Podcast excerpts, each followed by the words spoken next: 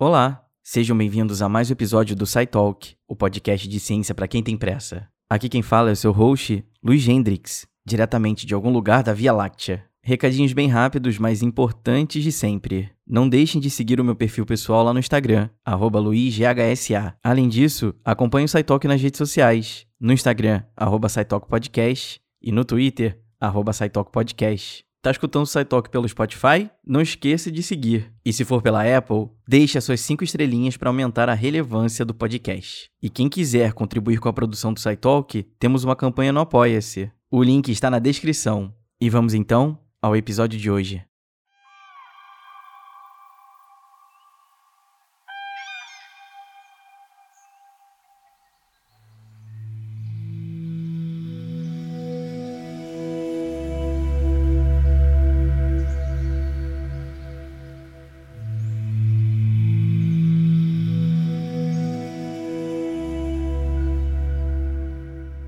Árvores são extremamente fantásticas.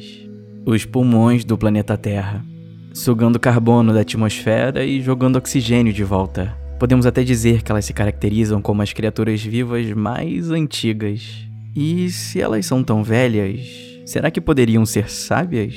Com um enorme cérebro crescendo no meio da floresta a partir de uma única árvore.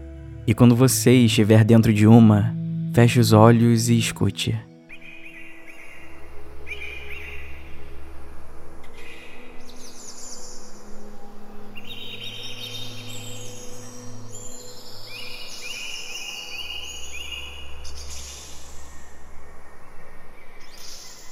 Você consegue ouvir o barulho de vida, mas existe um som que está escondido a comunicação das árvores.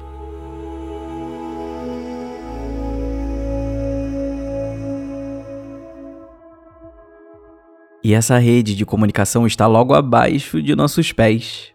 As árvores são conectadas por fungos conhecidos como micorrízicos. Através deles existe um emaranhado de pequenos, mas importantes filamentos chamados de micélios que se estendem pelo solo, dentro ou ao redor das raízes. Isso permite que os fungos absorvam nutrientes como fósforo e nitrogênio. Essa absorção, inclusive, é benéfica para as árvores. Em troca, elas fornecem carbono para os fungos na forma de açúcar, caracterizando uma relação simbiótica.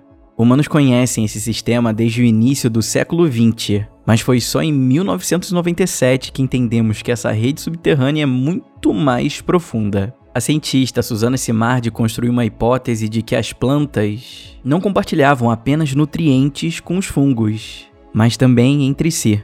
O experimento foi muito interessante. Ela e seus colegas fundiram árvores e uma floresta com uma forma de carbono radioativo rastreável, e depois de um tempo eles coletaram amostras de árvores vizinhas. Sabe o que descobriram? Que muitas árvores que estavam próximas continham o carbono radioativo, provando assim que elas poderiam enviar nutrientes de um lado para o outro. Isso só é possível através de redes de fungos micorrízicos que ligam uma árvore na outra. Mas essa comunicação vai muito além do envio de nutrientes. Também envolve sinais de defesa. Árvores e plantas precisam da luz solar para sobreviverem e fazerem fotossíntese. O processo pelo qual elas geram energia através da conversão de dióxido de carbono e água em açúcar e oxigênio. A ciência já provou que quanto mais na sombra uma árvore está, mais uma árvore próxima sob a luz do sol enviará nutrientes. Ou seja, elas estão em constante interação, inclusive ajudando umas às outras. Isso faz a gente refletir sobre o que imaginamos dos modelos de competição, onde há competição por recurso. Mas lá nas florestas é bem diferente. As árvores estão conectadas e compartilhando ajuda. Existe uma multiplicidade de interações que muitas pessoas nem imaginam. Com o avanço das pesquisas, também foi possível identificar um outro tipo de comunicação, dessa vez mais sofisticada. Árvores podem se comunicar falando quimicamente através dos micélios. Na verdade, o melhor verbo não seria falar, mas sim alertar. Quando uma árvore é atacada, ela pode liberar substâncias químicas que alertam a sua comunidade ao redor para avisar que algo de ruim está vindo em sua direção. Isso pode fazer com que árvores vizinhas ativem seus sistemas de defesa com antecedência. E nessa história toda, as árvores maiores e mais antigas são as que se comunicam melhor. Por possuírem gigantescas redes de raízes, elas acabam hospedando mais tipos de fungos micorrízicos que poderão interagir com mais árvores e plantas, as famosas árvores-mãe. E esse nome é bem certeiro, já que elas priorizam o envio de nutrientes para os seus parentes. Toda essa rede é tão complexa e evoluída que temos até hackers dentro das florestas. Alguns tipos de plantas se beneficiam da rede de micélios para enviar toxinas. Estão lutando pelo seu território de uma maneira muito inteligente, mas um pouco assustadora.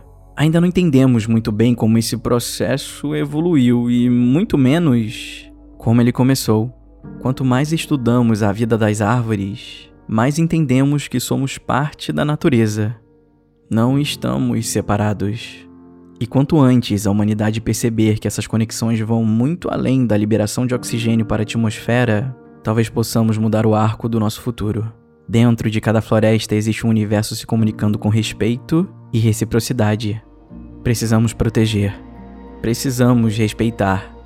No final, tudo está conectado. e nós somos um só.